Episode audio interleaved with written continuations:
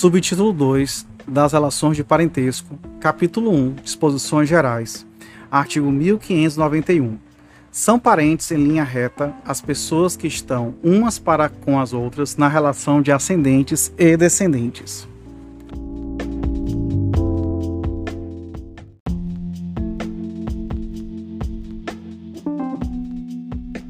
Artigo 1592. São parentes em linha colateral ou transversal até o quarto grau as pessoas provenientes de um só tronco, sem descenderem uma da outra.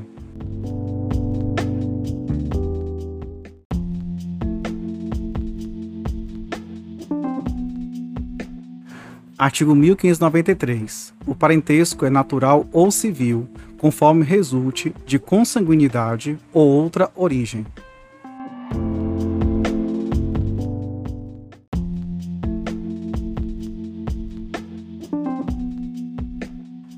Artigo 1594.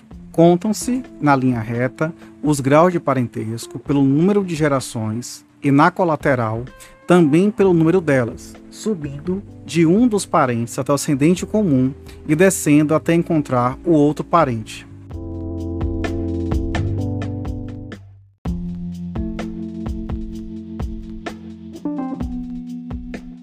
Artigo 1595 cada cônjuge ou companheiro é aliado aos parentes do outro pelo vínculo da afinidade. Parágrafo primeiro.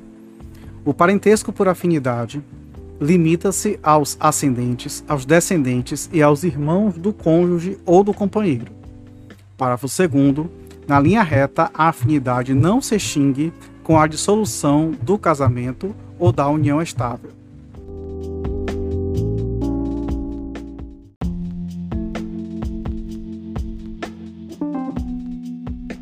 Capítulo 2 da Filiação, artigo 1596. Os filhos, havidos ou não da relação de casamento ou por adoção, terão os mesmos direitos e qualificações, proibidas quaisquer designações discriminatórias relativas à filiação.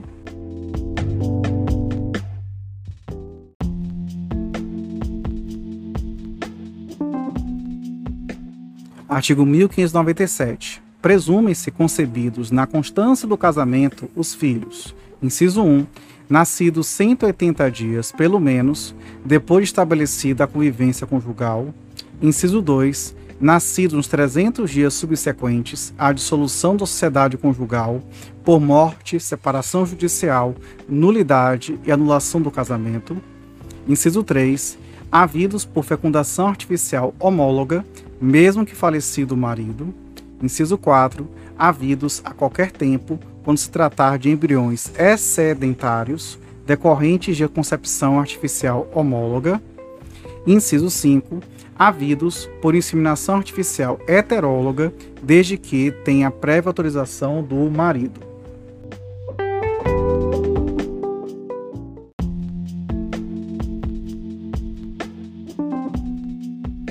Artigo 1598. Salvo prova em contrário, se antes de decorrido o prazo previsto no inciso 2 do artigo 1523, a mulher contrair novas núpcias e lhe nascer algum filho, esse presume do primeiro marido, se nascido dentro dos 300 dias a contar da data do falecimento deste, e do segundo, se o nascimento ocorrer após este período, já decorrido o prazo a que se refere o inciso 1 do artigo 1597.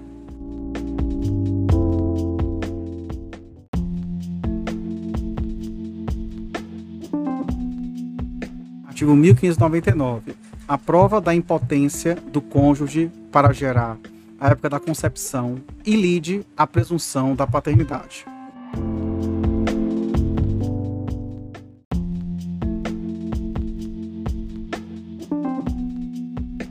Artigo 1600. Não basta o adultério da mulher, ainda confessado, para ilidir a presunção legal da paternidade.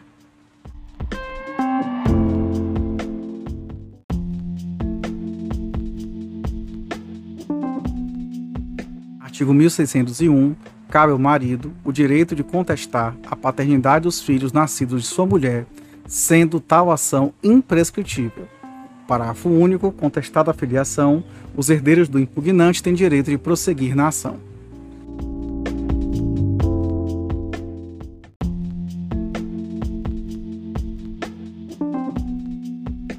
Artigo 1602. Não basta a confissão materna para excluir a paternidade.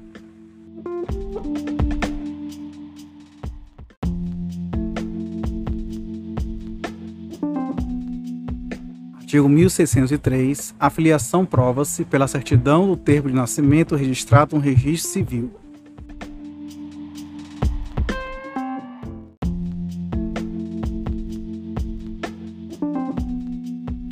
Artigo 1604. Ninguém pode vindicar estado contrário ao que resulta do registro de nascimento, salvo provando-se erro ou falsidade do registro.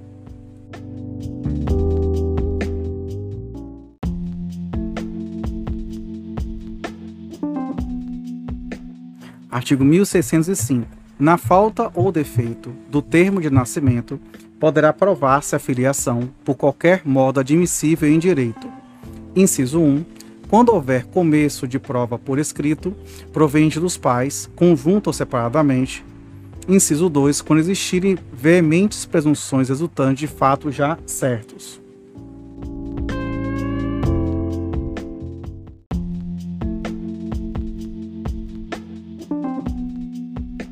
Artigo 1606. A ação de prova de filiação compete ao filho, enquanto viver, passando aos herdeiros se ele morrer, menor ou incapaz. Parágrafo único. Se iniciada a ação pelo filho, os herdeiros poderão continuá-la, salvo se julgado extinto o processo.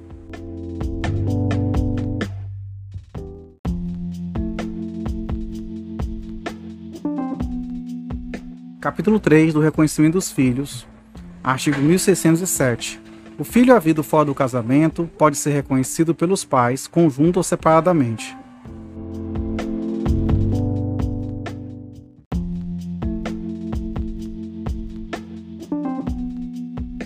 Artigo 1608. Quando a maternidade constar do termo de nascimento do filho, a mãe só poderá contestá-la, provando a falsidade do termo ou das declarações nele contidas.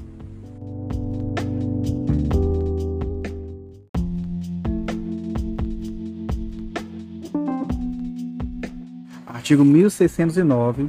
O reconhecimento dos filhos havidos fora do casamento é irrevogável e será feito. Inciso 1. No registro do nascimento. Inciso 2. Por escritura pública ou escrito particular, a ser arquivado em cartório. Inciso 3. Por testamento, ainda que incidentalmente manifestado. Inciso, inciso 4. Por manifestação direta e expressa perante o juiz, ainda que o reconhecimento não haja sido o objeto único e principal do ato que o contém. Parágrafo único. O reconhecimento pode preceder o nascimento dos filhos do filho ou ser posterior ao seu falecimento, se ele deixar descendentes.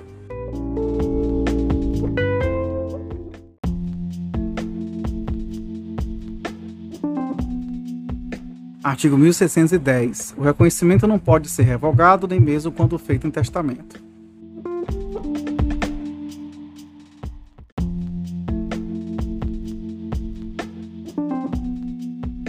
Artigo 1611. O filho havido fora do casamento, reconhecido por um dos cônjuges, não poderá residir no lar conjugal sem consentimento do outro.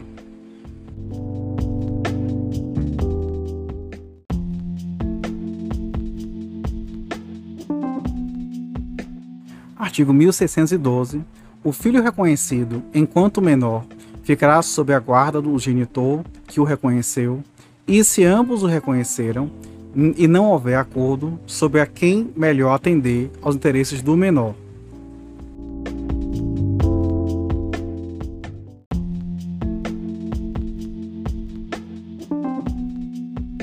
Artigo 1613. São ineficazes a condição e o termo apostos ao ato de reconhecimento do filho,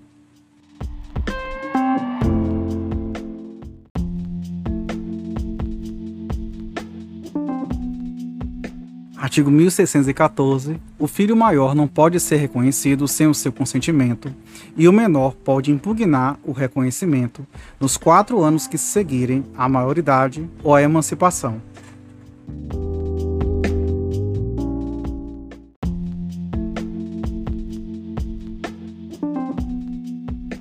Artigo 1615.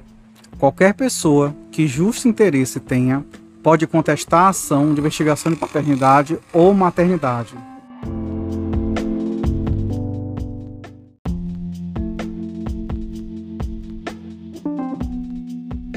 Artigo 1616. A sentença que julgar procedente a ação de investigação produzirá os mesmos efeitos do reconhecimento, mas poderá ordenar que o filho se crie e eduque fora da companhia dos pais ou daquele que lhe contestou essa qualidade.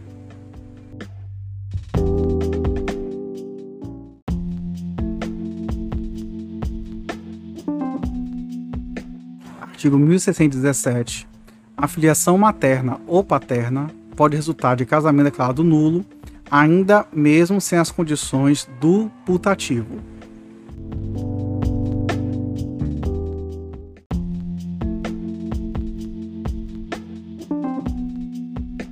Capítulo 4 da adoção. Artigo 1618.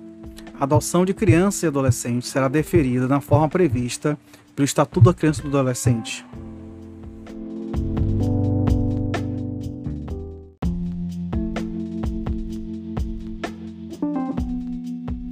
Artigo 1619.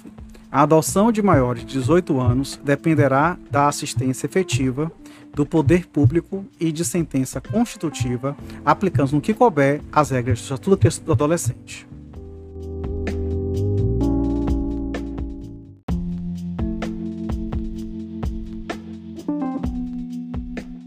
Artigo 1620, revogado em 2009.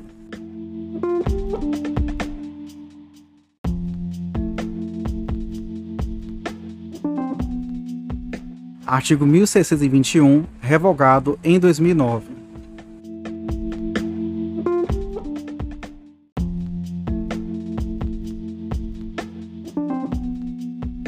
Artigo 1622, revogado em 2009.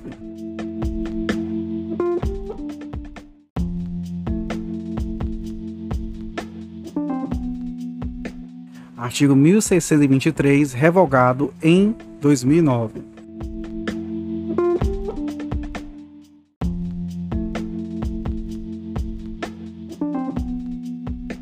Artigo 1624, revogado em 2009.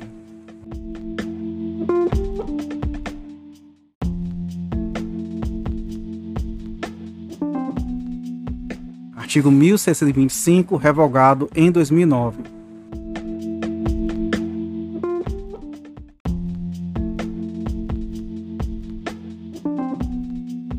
Artigo 1626, revogado em 2009.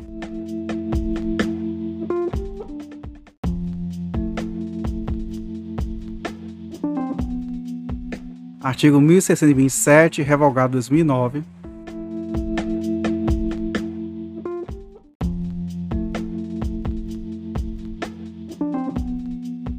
Artigo 1628, revogado em 2009.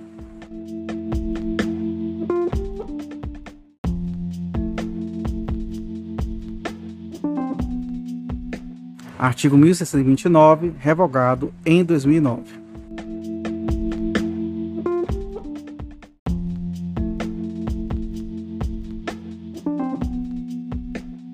Capítulo 5 do Poder Familiar, Seção 1, Disposições Gerais.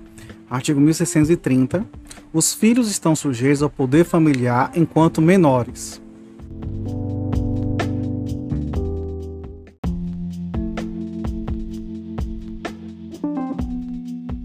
Artigo 1631.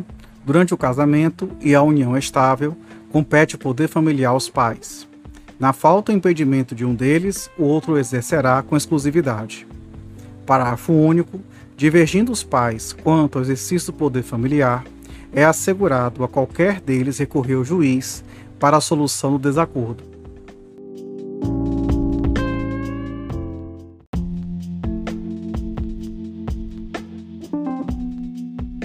Artigo 1632. A separação judicial, o divórcio e a dissolução da união estável não alteram as relações entre os pais e filhos, senão quanto ao direito, que aos primeiros cabe, de terem em sua companhia os segundos.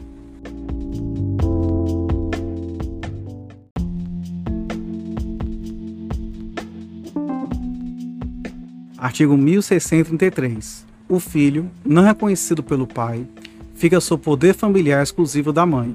Se a mãe não for conhecida ou capaz de exercê-lo, dar-se-á tutor ao menor.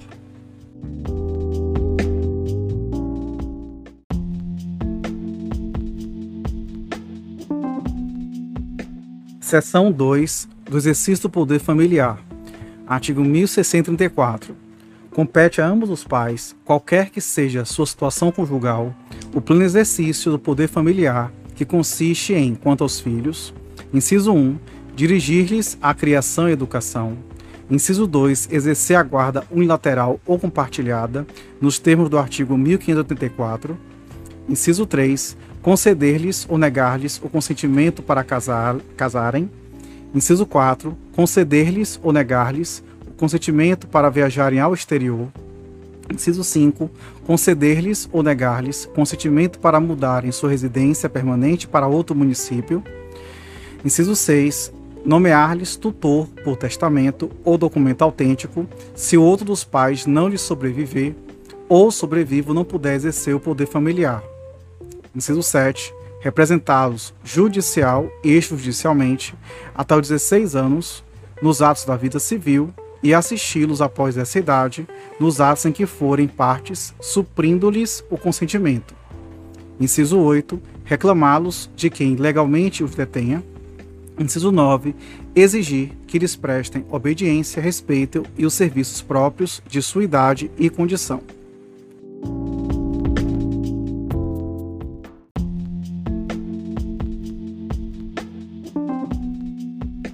Seção 3 da suspensão e extinção do poder familiar. Artigo 1065. Extingue-se o poder familiar. Inciso 1, pela morte dos pais ou do filho. Inciso 2, pela emancipação, nos termos do artigo 5 parágrafo único. Inciso 3, pela maioridade. Inciso 4, pela adoção.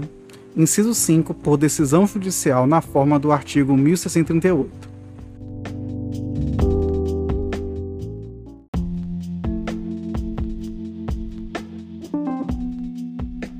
Artigo 1636. O pai ou a mãe que contrai novas núpcias ou estabelece união estável não perde, quanto aos filhos do relacionamento anterior, os direitos ao poder familiar, exercendo-os sem qualquer interferência do novo cônjuge ou companheiro.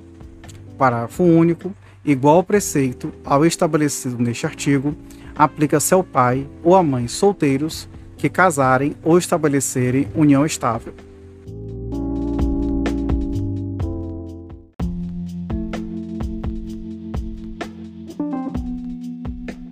Artigo 1637. Se o pai ou a mãe abusar de sua autoridade, faltando aos deveres a eles inerentes ou arruinando os bens dos filhos, cabe ao juiz, requerendo algum parente ou Ministério Público, adotar a medida que lhe pareça reclamada pela segurança do menor e seus haveres, até suspendendo o poder familiar quando convenha. Parágrafo único. Suspende-se, igualmente, o exercício do poder familiar ao pai ou à mãe condenados por sentença irrecorrível em virtude de crime cuja pena exceda a dois anos de prisão.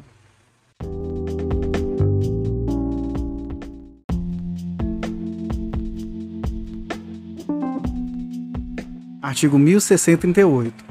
Perderá por ato judicial o poder familiar o pai ou a mãe que, inciso 1, castigar imoderadamente o filho, inciso 2, deixar o filho em abandono, inciso 3, praticar atos contrários à moral e bons costumes. Inciso 4. Incidir reiteradamente nas faltas previstas no artigo antecedente. Inciso 5. Entregar de forma irregular o filho a terceiros para fins de adoção. Parágrafo único. Perderá também, por ato judicial, o poder familiar aquele que, inciso 1, praticar contra outrem, igualmente titular do mesmo poder familiar, A linha A: homicídio, feminicídio ou lesão corporal de natureza grave ou seguida de morte, quando se tratar de crime doloso envolvendo violência doméstica e familiar ou menosprezo ou discriminação à condição de mulher. A linha B: estupro ou outro crime contra a dignidade sexual, sujeito à pena de reclusão. Inciso 2. Praticar contra o filho, filha ou descendente. A linha A: homicídio, feminicídio ou lesão corporal de natureza grave ou seguida de morte, quando se tratar de crime doloso envolvendo violência doméstica e familiar ou menosprezo ou discriminação à condição de mulher. A linha B: estupro, estupro de vulnerável ou outro crime contra a dignidade sexual sujeito à pena de reclusão.